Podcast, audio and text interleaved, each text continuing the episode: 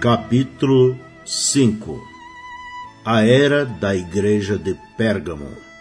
Apocalipse capítulo 2 Verso 12 ao 17 E ao anjo da igreja que está em Pérgamo escreve Isto diz aquele que tem a espada aguda de dois fios. Eu sei as tuas obras. E onde habitas que é onde está o trono de Satanás. E retens o meu nome, e não negaste a minha fé. Ainda nos dias de Antipas, minha fiel testemunha, o qual foi morto entre vós, onde Satanás habita. Mas umas poucas de coisas tenho contra ti, porque tens lá os que seguem a doutrina de Balaão, o qual ensinava Balaque a lançar tropeços diante dos filhos de Israel, para que comessem dos sacrifícios da idolatria e se prostituíssem. Assim tens também os que seguem a doutrina dos nicolaítas, o que eu aborreço. Arrepende-te, pois, quando não em breve virei a ti, e contra eles batalharei com a espada da minha boca. Quem tem ouvidos, ouça o que o Espírito diz às igrejas. Ao que vencer, darei eu a comer do maná escondido. E dar-lhe-ei uma pedra branca, e na pedra um novo nome escrito, qual ninguém conhece senão aquele que o recebe. Pérgamo.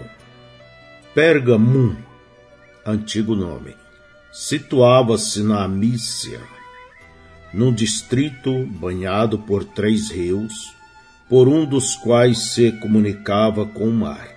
Era descrita como a cidade mais ilustre da Ásia. Era uma cidade de cultura com uma biblioteca somente superada pela de Alexandria.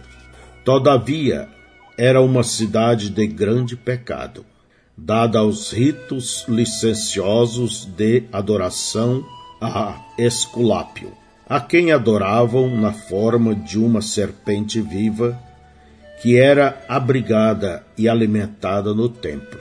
Nesta bela cidade de bosques irrigados, passeios e parques públicos, vivia um pequeno grupo de crentes dedicados que não eram enganados pela aparência superficial de beleza, e abominavam a adoração satânica que enchia o lugar. A Era A Era de Pérgamo durou quase 300 anos, de 312 até 606 depois de Cristo. O Mensageiro Usando nossa regra dada por Deus para escolher o mensageiro para cada era, isto é, nós escolhemos aquele cujo ministério se aproxime mais ao ministério do primeiro mensageiro, Paulo. Sem hesitação, declaramos ser Martim o mensageiro para Pérgamo. Martim nasceu na Hungria em 315 Entretanto, toda sua vida de trabalho foi na França, onde trabalhou em Tours e arredores como bispo. Ele morreu em 399. Este grande santo foi tio de outro cristão maravilhoso, São Patrício da Irlanda. Martim converteu-se a Cristo quando seguia carreira como soldado profissional. Foi quando ainda estava enganjado nesta ocupação que ocorreu um milagre deveras extraordinário. A história registra que um mendigo jazia doente nas ruas da cidade para onde Martim fora designado. O frio do inverno era mais do que ele podia suportar porque estava pobremente vestido. Ninguém dava nenhuma atenção às suas necessidades, até que Martim se aproximou. Vendo a situação difícil deste pobre homem, mas não tendo uma veste extra, tirou o seu manto externo, cortou-o em dois com uma espada e envolveu o pano em torno do homem congelado. Ele cuidou dele o melhor que podia e continuou seu caminho. Aquela noite o Senhor Jesus apareceu a ele numa visão. Ali estava ele, como um mendigo, envolto na metade do manto de Martim. Ele lhe falou e disse: Martim, embora ele seja somente um catecúmeno, vestiu-me com esta veste. Daquele tempo em diante, Martim procurou servir o Senhor de todo o seu coração. Sua vida tornou-se uma série de milagres manifestando o poder de Deus. Após ter deixado o exército e tendo se tornado um líder na igreja, ele tomou uma posição bem militante contra a idolatria. Ele derrubou os bosques, quebrou as imagens e demoliu os altares. Quando confrontado pelos pagãos por causa de suas obras, ele os desafiava da mesma maneira que Elias fez com os profetas de Baal. Ele se ofereceu para ser amarrado a uma árvore ao lado inferior desta, de forma que quando fosse derrubada, ela o esmagaria, a menos que Deus intervisse, virasse a árvore ao contrário, enquanto caísse. Os astutos pagãos o amarraram a uma árvore que crescia na encosta de uma colina seguros de que a atração natural da gravidade faria a árvore cair para esmagá-lo. Assim que a árvore começou a cair, Deus virou-a rapidamente colina acima, contrário a todas as leis naturais. Os pagãos que fugiam foram esmagados, enquanto a árvore caía sobre diversos deles. Historiadores reconhecem que, em pelo menos três ocasiões, ele ressuscitou os mortos pela fé no nome de Jesus. Em uma ocasião, ele orou por um bebê morto. Como Eliseu, ele se estendeu sobre o bebê e orou. Ele voltou à vida e à saúde. Em outra ocasião, ele foi chamado para ajudar a livrar um irmão que estava sendo levado à morte num tempo de grande perseguição. Quando ele chegou, o pobre homem já estava morto. Eles o tinham enforcado numa árvore. Seu corpo estava sem vida e seus olhos projetados para fora das órbitas. Porém, Martim o desceu, e depois que orou, o homem foi restaurado à vida e a sua família rejubilante. Martim nunca temeu o inimigo, não importando quem fosse. Assim ele foi pessoalmente fazer frente a um imperador ímpio, que era responsável pela morte de muitos santos cheios do Espírito. O imperador não lhe concedia uma audiência. Então Martim foi ver um amigo do imperador, um certo Damassus, um bispo cruel de Roma. Mas o bispo, sendo um, um cristão nominal da falsa vinha, não intercedeu. Martim voltou ao palácio, mas agora os portões tinham sido trancados e eles não lhe permitiam entrar. Ele se prostrou sobre seu rosto diante do Senhor e rogou que pudesse entrar no palácio. Ele ouviu uma voz o convidando a se levantar. Quando ele o fez, viu os portões se abrirem por si mesmos. Ele entrou na corte, porém o arrogante governante não virava sua cabeça para falar com ele. Martim novamente orou.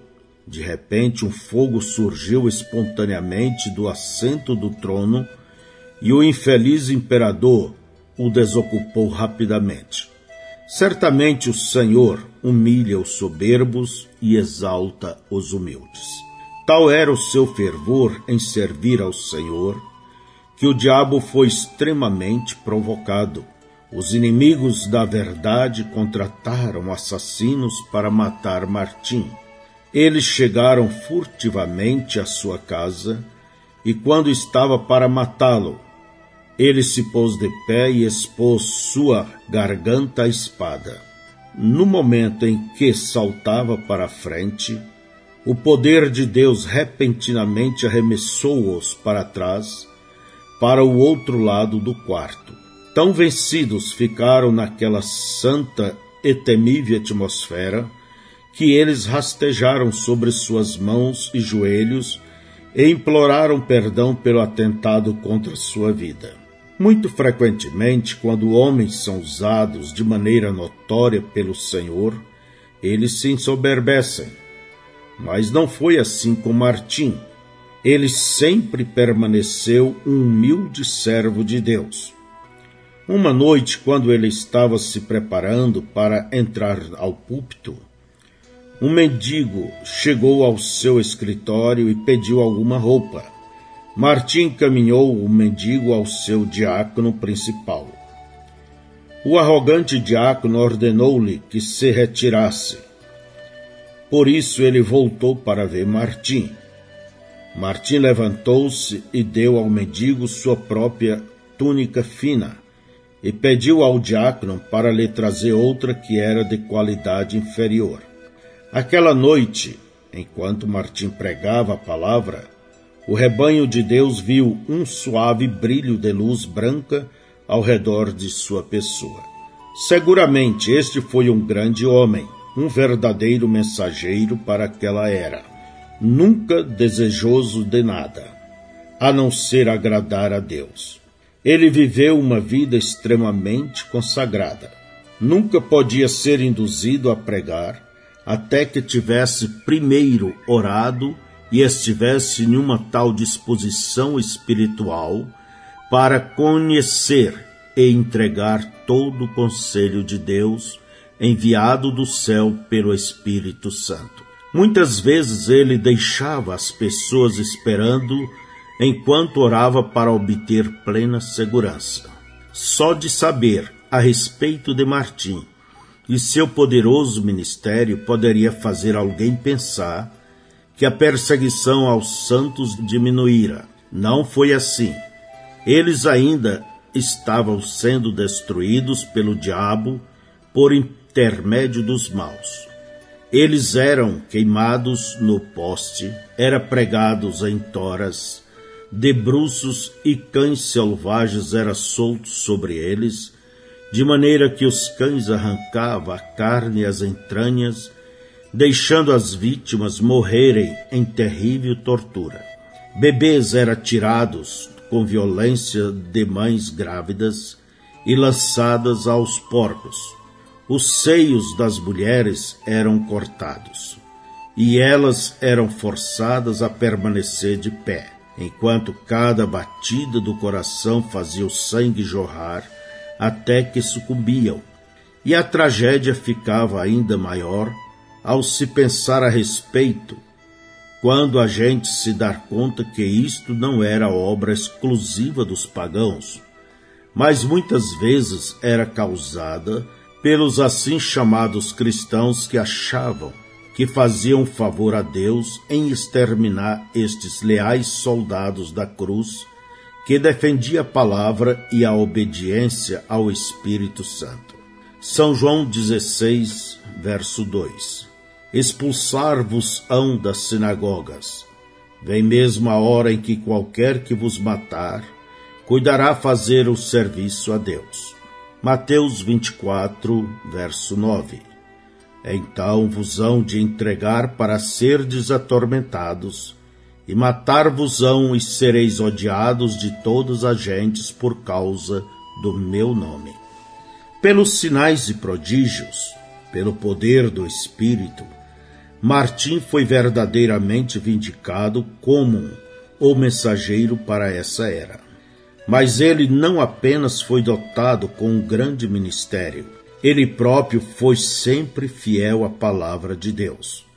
Ele combateu a organização, ele opôs resistência ao pecado nos lugares altos, Ele defendeu a verdade com palavras e atos e viveu toda uma vida de vitória cristã.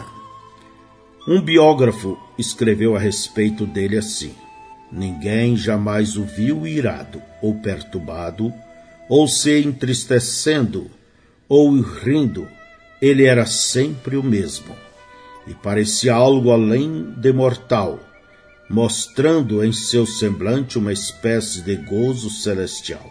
Nunca havia em seus lábios nada além de Cristo.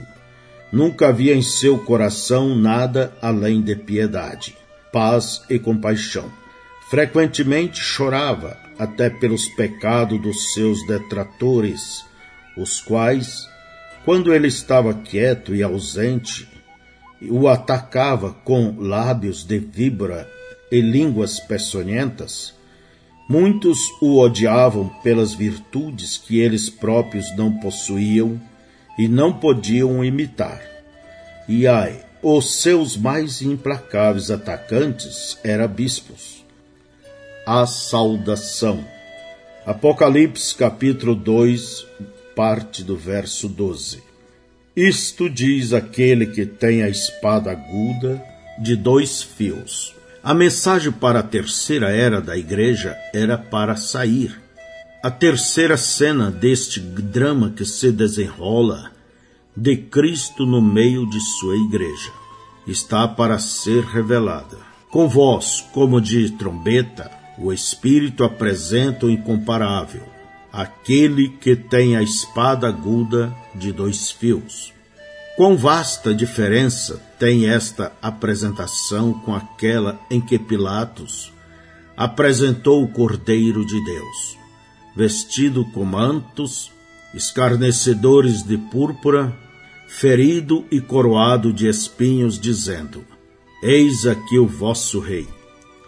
Agora, vestido regiamente e coroado de glória, encontra-se o Senhor ressurreto, Cristo, poder de Deus.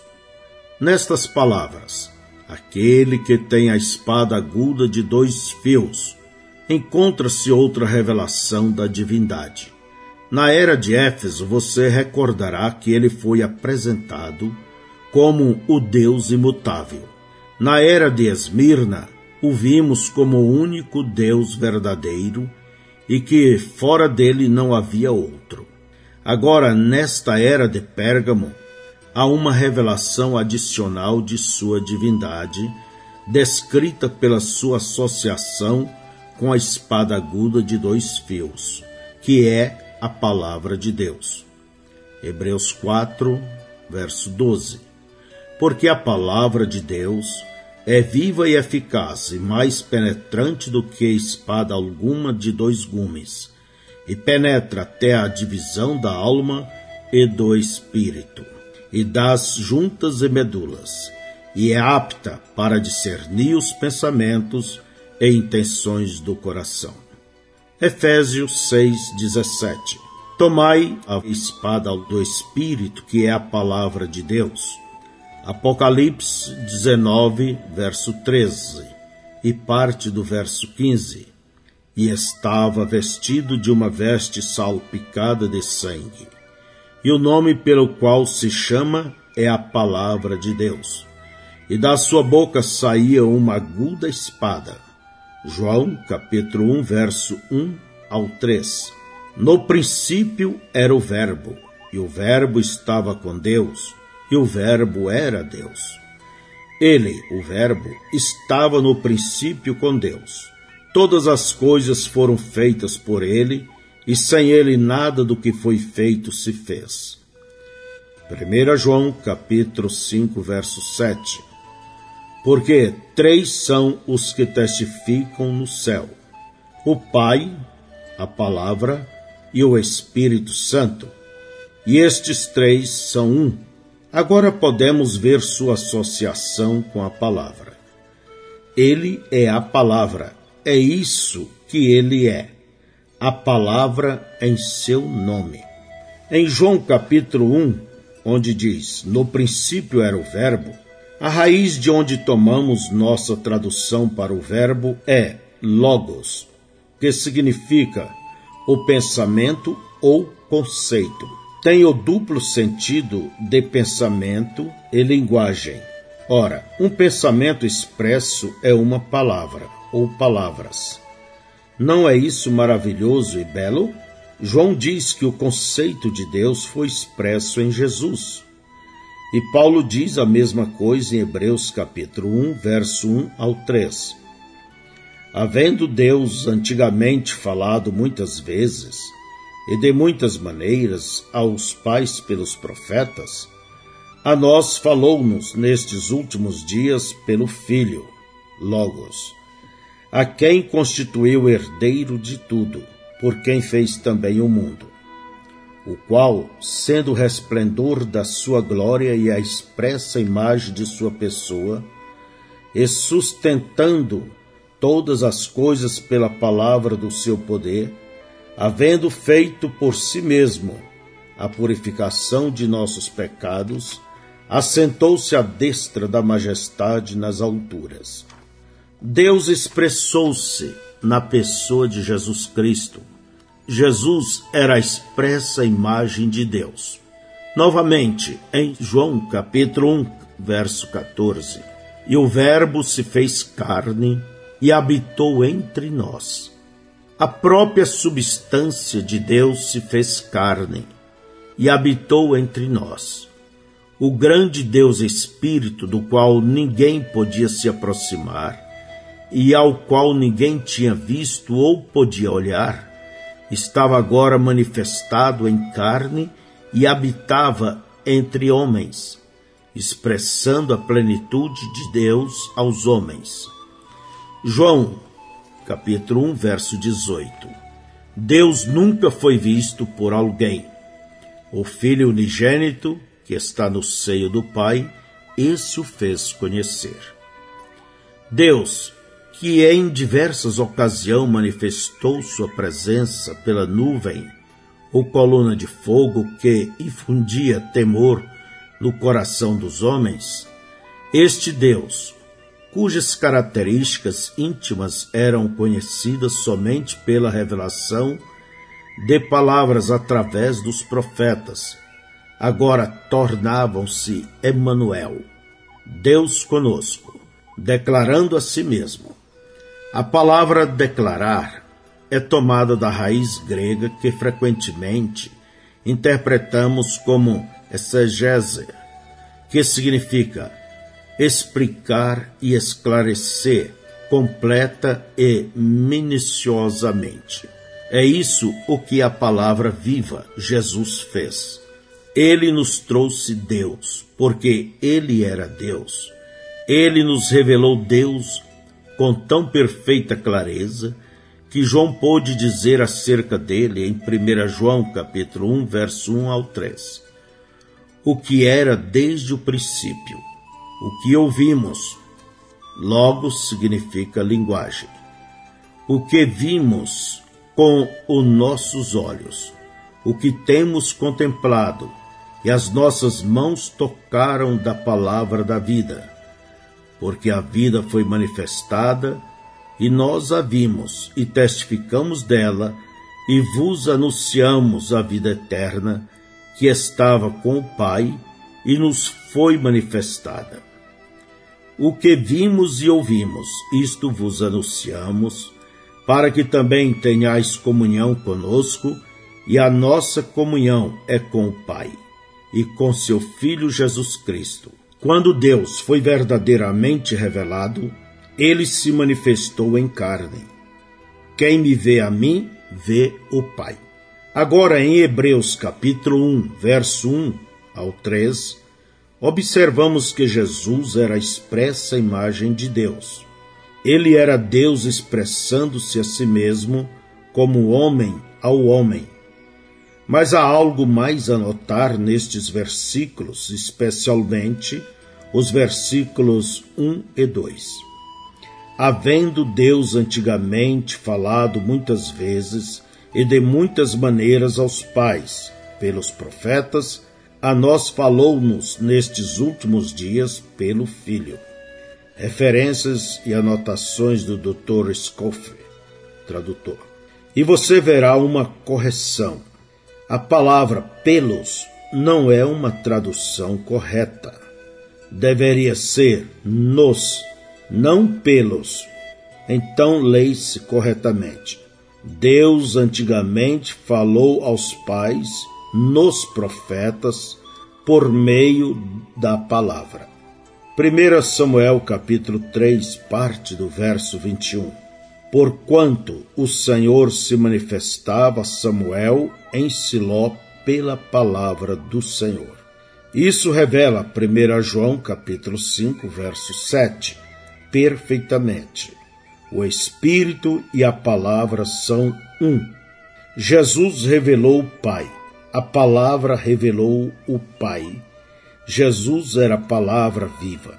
Louvado seja Deus. Hoje, ele ainda é essa palavra viva.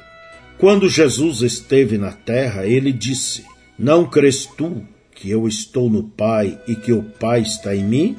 As palavras que eu vos digo, não as digo de mim mesmo, mas o Pai que está em mim é quem faz as obras. João 14, verso 10.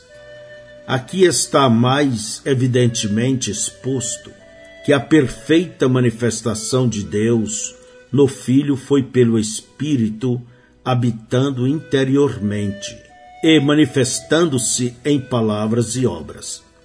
Isso é exatamente o que temos ensinado todo o tempo. Quando a noiva voltar a ser uma noiva palavra, ela produzirá as mesmas obras que Jesus produziu. A palavra é Deus, o Espírito é Deus. Todos eles são um. Um não pode operar em separado do outro. Se alguém tem verdadeiramente o Espírito de Deus, terá a palavra de Deus. É assim que foi com os profetas. Eles tinham o Espírito de Deus habitando interiormente e a palavra veio a eles. É assim que foi com Jesus. Nele estava o Espírito sem medida e a palavra veio a ele. Jesus começou não só a fazer, mas a ensinar. A minha doutrina não é minha, mas do Pai que me enviou. Atos capítulo 1, verso 1, João capítulo 7, verso 16.